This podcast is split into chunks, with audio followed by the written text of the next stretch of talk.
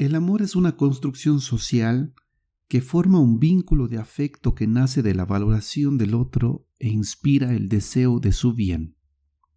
Dar un concepto de amor es amplio y complejo. Puede referir al amor como amistad, al amor romántico, al amor filial, al amor propio, al amor místico las personas enamoradas dicen que el amor se expresa a través de acciones, de gestos y palabras. Por ejemplo, cuidar a alguien puede ser una acción. Abrazar a una persona es un gesto y comunicar una frase de cariño son las palabras.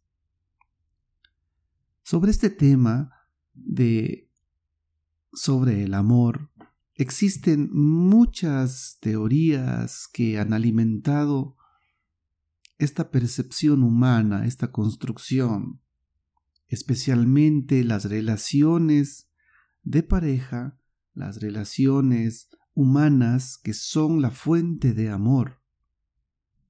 ¿Por qué decimos que, que las relaciones humanas son fuente de amor?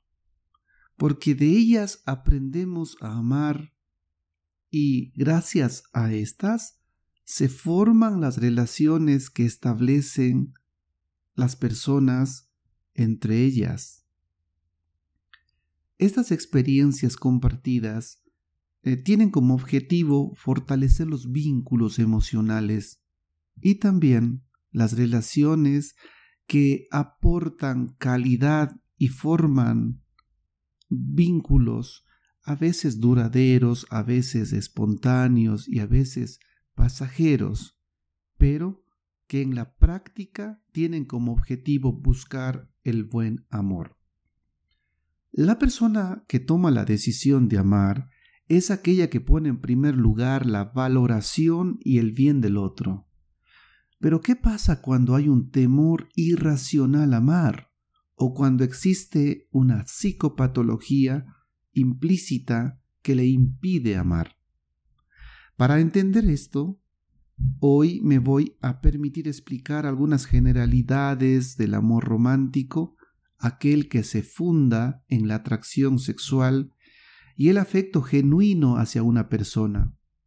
Algunas expresiones populares pueden describir a estas formas eh, de amor como aquellas que nacen o se desarrollan o que se refieren incluso a la calidad del vínculo que forman dos personas desconocidas en ocasiones. Iniciemos analizando esto de lo que significa el amor a primera vista. En realidad, este enamoramiento inmediato que ocurre entre dos personas cuando proyectan en el otro a la pareja idealizada este amor a primera vista se conoce también como el flechazo del famoso Cupido. Aquí les comentaré una historia bastante particular más adelante, cuando esta chica sintió enamorarse a primera vista, eh, pues surgió esta química por este chico que acabo de, acabo de conocer y luego decidió simplemente salir huyendo. ¿Por qué pasaría esto? Eh, cuáles serían los motivos que eh, pues eh, influyeron en esta decisión pues más adelante quédese y podríamos descubrir entre todos nosotros entre las personas que nos están escuchando al realizar un análisis sobre este amor a, la primera vista. ¿Qué ocasiones supongo que a todos nos pasa, no? Bueno, también hablaremos del amor clandestino y el amor prohibido. Aquí, pues, en este tipo de amor existen un amplio abanico de posibilidades que van desde la infidelidad hasta los procesos más em, premeditados y más establecidos, ¿sí? Aquellas eh, condiciones o aquellos eh, acuerdos que dos personas se hacen, ¿no?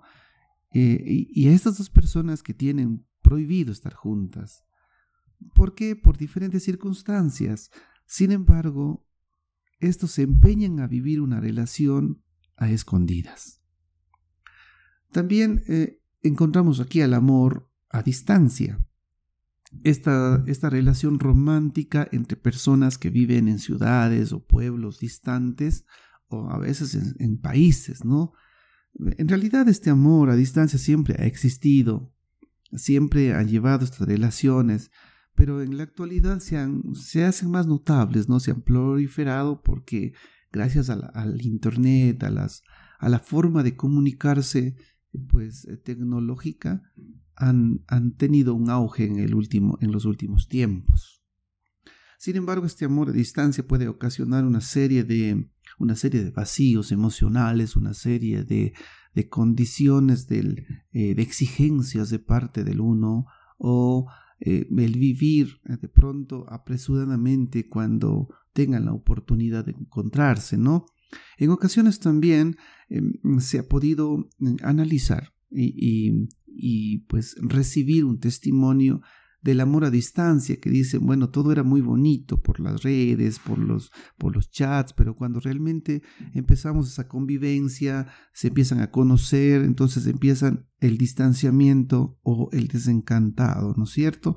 A quien no le ha sucedido alguna ocasión que pues es diferente o pareciera que estuvieran hablando con otra persona y en vivo es otra cosa, ¿sí?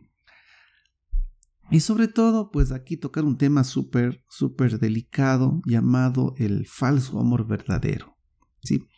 Personas que dicen que el amor verdadero sí existe y otras personas que dicen que no, que el amor verdadero pues forma parte de, una, de un condicionamiento nada más, que tiene como objetivo pues eh, el compromiso, ¿no?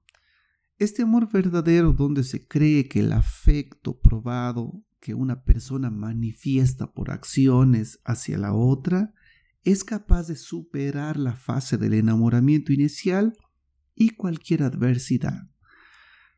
Cuando en realidad puede tratarse de una dependencia emocional, ¿no?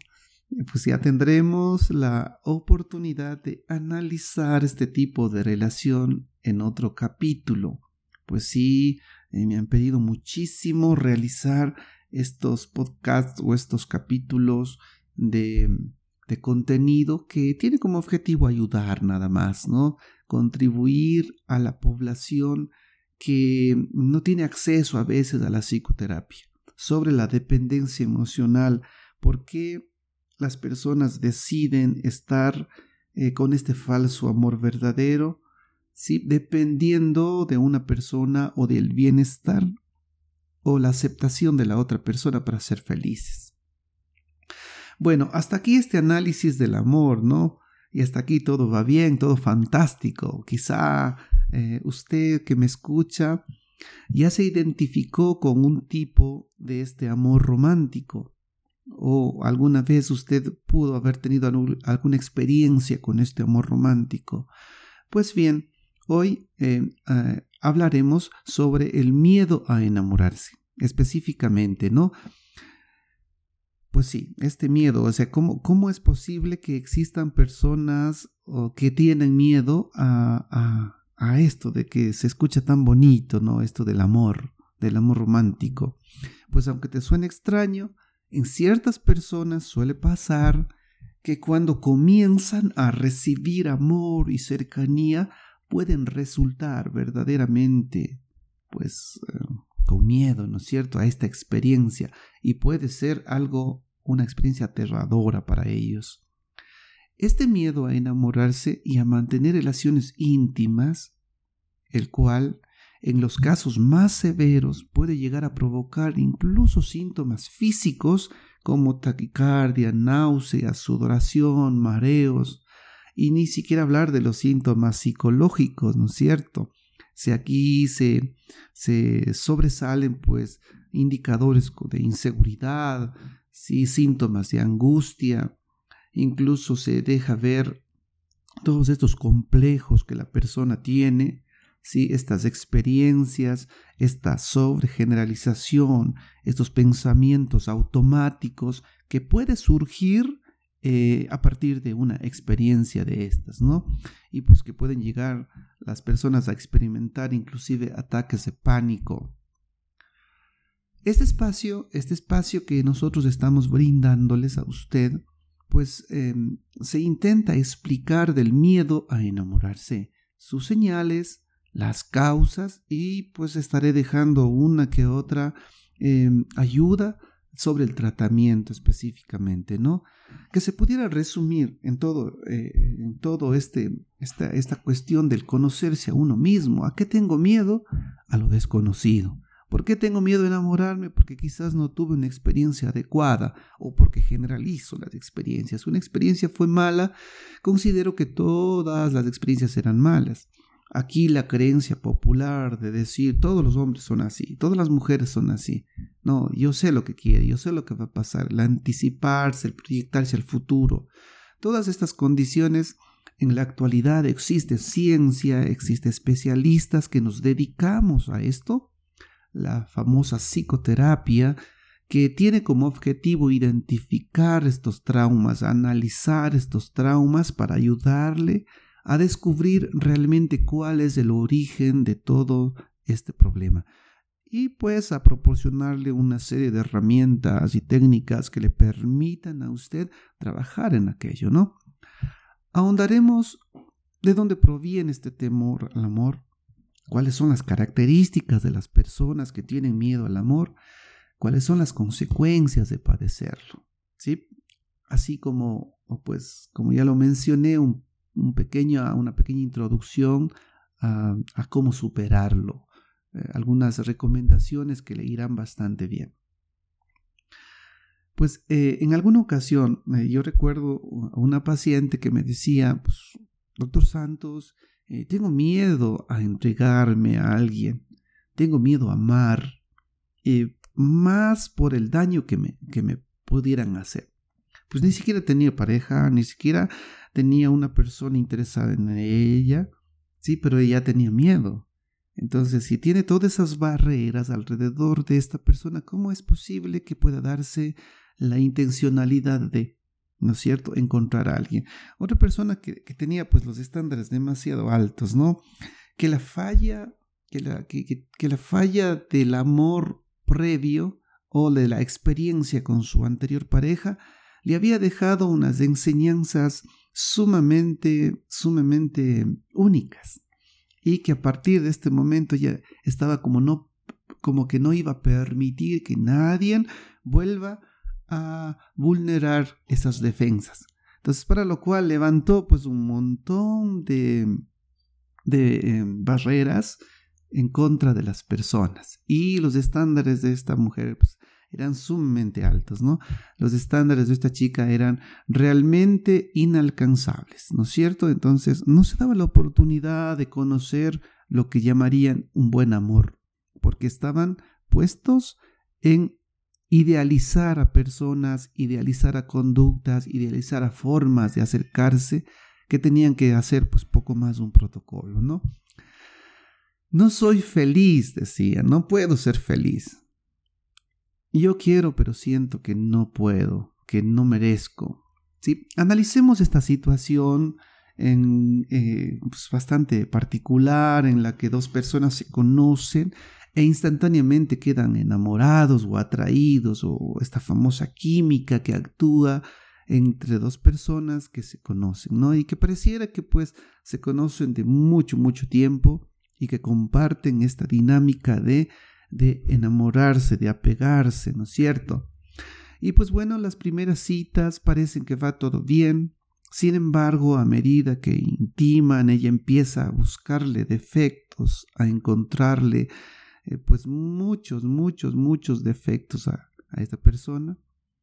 Y los encuentros le generan algo de ansiedad, sí, algo de preocupación. Un día, de repente, cuando él la llama y empieza a tener pues eh, más contacto, ¿no? Cuando empieza a, conocerle, a darse la oportunidad de conocerle, pues de la, de la nada empieza a tener palpitaciones, sudores, cuando, um, cuando le escucha. Y más aún cuando le propone irse juntos un fin de semana. Entonces, esta paciente al día siguiente ya decide terminar con la relación. ¿sí? Miren ustedes que toda mente, que todo, eh, esto que está en su mente, que toda esta construcción que ella lo realizó a partir de solamente el miedo a enamorarse o el miedo a que se repitan ciertas, ciertas conductas que por A o B pudieron haber estar presentes ahí, ¿no? Sin embargo, esto fue el inicio para un proceso, ¿no es cierto? Este fue el inicio para que, para que intente conocerse. ¿A qué tengo miedo? A lo que no conozco, a lo desconocido, a lo que falta. Y en ocasiones tenemos miedo hacia uno mismo porque no nos conocemos las posibilidades que pudiéramos nosotros eh, tener o los recursos con los que contamos. Pensemos en posibilidades psicopatológicas alrededor de este miedo al amor.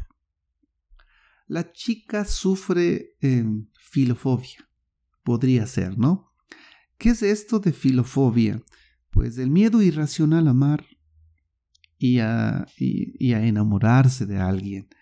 Esta condición tiene como característica principal el rechazar em, el negarse a sentir amor por una persona, evitando pues cualquier tipo de relación afectivo emocional por miedo al rechazo o a una posible separación.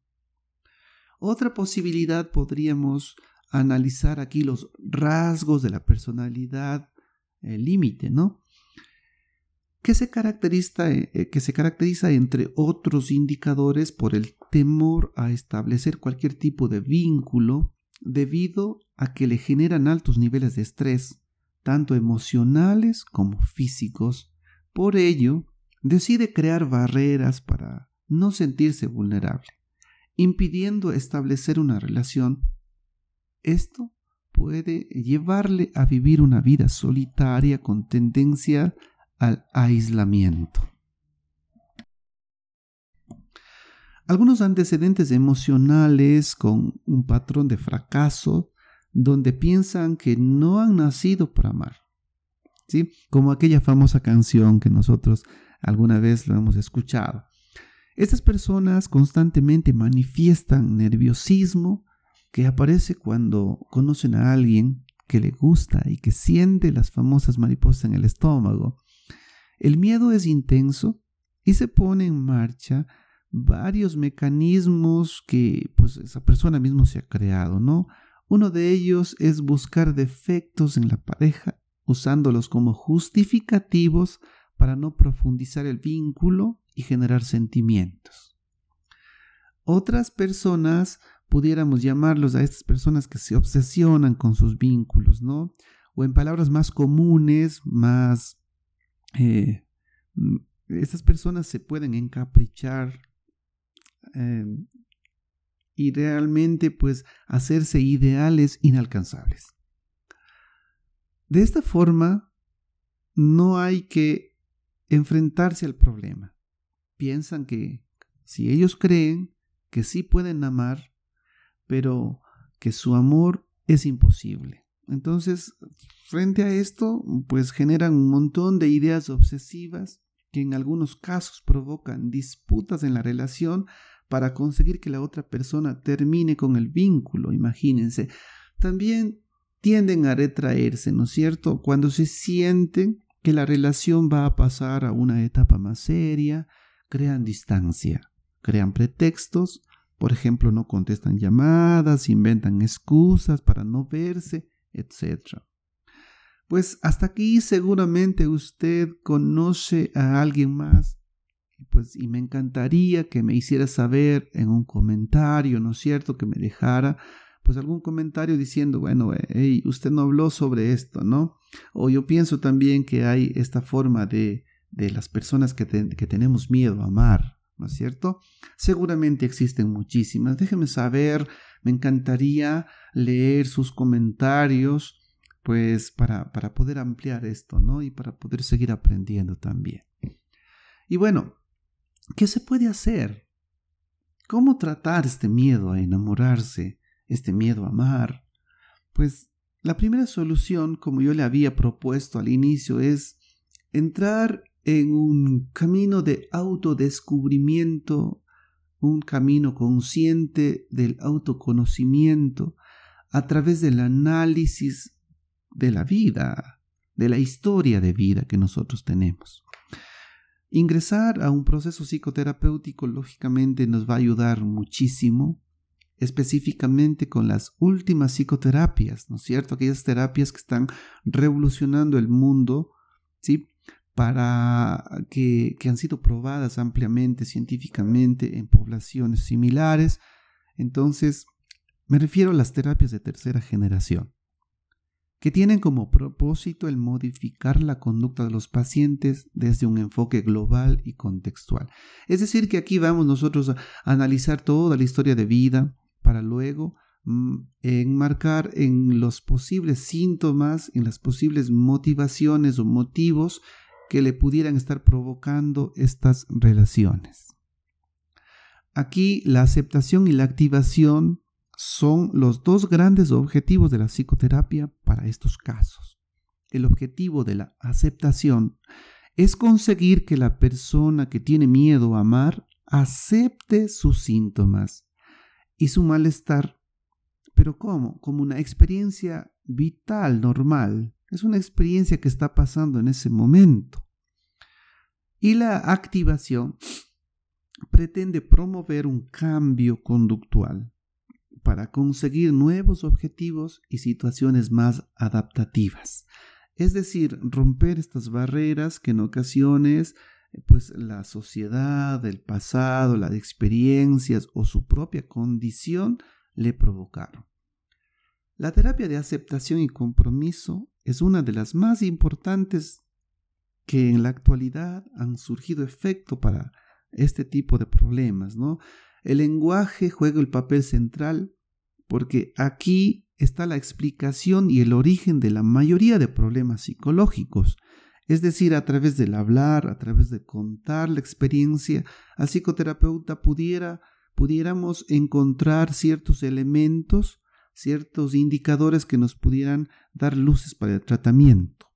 Las personas establecen una serie de reglas verbales que promueven la evitación a la experiencia y que provocan una rigidez psicológica. Esto hay que quitarlo, ¿no? Esta terapia cuenta con dos, con dos objetivos centrales. Primero, trabajar la evitación experiencial, es decir, trabajar todas las experiencias malas que tuvieron sobre el amor, sobre la relación de pareja, ¿sí? Para poder provocar un nuevo mantenimiento de valores personales que pues se convertirán en una guía de actuación a partir de ese momento. ¿sí? También em, eh, hablaré eh, y sugiero también la terapia dialéctico-conductual, ¿no? que tiene como objetivo abordar especialmente el trastorno límite de la personalidad. ¿sí? Cobra mucha importancia porque en ocasiones la gente dice no me puedo relacionar muy bien, no, como que soy muy frío o muy fría o no me importan mucho los sentimientos de los demás, pues pudiéramos estar tratando con una persona que tenga rasgos de esta personalidad, ¿no? La personalidad límite. Entonces es importante enseñarle en estos casos a entrenarle habilidades sociales en relación a su, a su conciencia, ¿sí? También pues ayudarle con técnicas de mindfulness puede ser, ¿sí? meditación centrada y ofrecerle una serie de herramientas para que el paciente mejore sus relaciones interpersonales y gestione adecuadamente sus emociones. También la terapia analítico funcional, que es una de, para mí, las, una de las mejores, ¿no? Que eh, nosotros partimos de de entender que la conducta que una persona adopta está determinada por muchísimas variables. Por lo tanto, su acción se focaliza en el análisis funcional de los patrones conductuales del paciente, es decir, analizar cada una de las conductas que el paciente presenta en el contexto de este problema. El objetivo realmente ayudarle a identificar las conductas clínicamente relevantes para que comprenda qué hay detrás de estas y pueda buscar alternativas más adaptativas. Y bueno, Pues como siempre, yo totalmente agradecido por compartir este espacio y eh, pedirles eh, algo mm, muy, muy, em, eh, quizás una muestra de amor hacia el prójimo, ¿no? El conocer a alguien que sufre de estos problemas, que no puede encontrar el amor, no puede encontrar una pareja, no se puede relacionar con las personas, tiene miedo a estas cosas, siempre está constantemente eh, saliendo de una relación, entrando en otra, fracasando en una, fracasando en otra. Muchas teorías existen alrededor de esto. Por ejemplo, decirte que tú buscas lo que te falta a ti en la otra persona, ¿no? Si tú identificas algo que te falta, entonces tratarás de buscarlo en otra persona. Entonces la invitación es que usted trabaje psicoterapéuticamente en conocerse a usted, en analizarse para que vea qué cosas le están faltando y a partir de ese momento usted empiece un trabajo integrativo en lo que es el desarrollo personal, el conocimiento personal. Espero algún momento que la vida me permita coincidir en alguna ocasión con usted.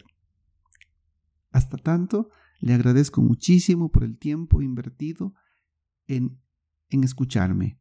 Espero que haya sido de mucha utilidad.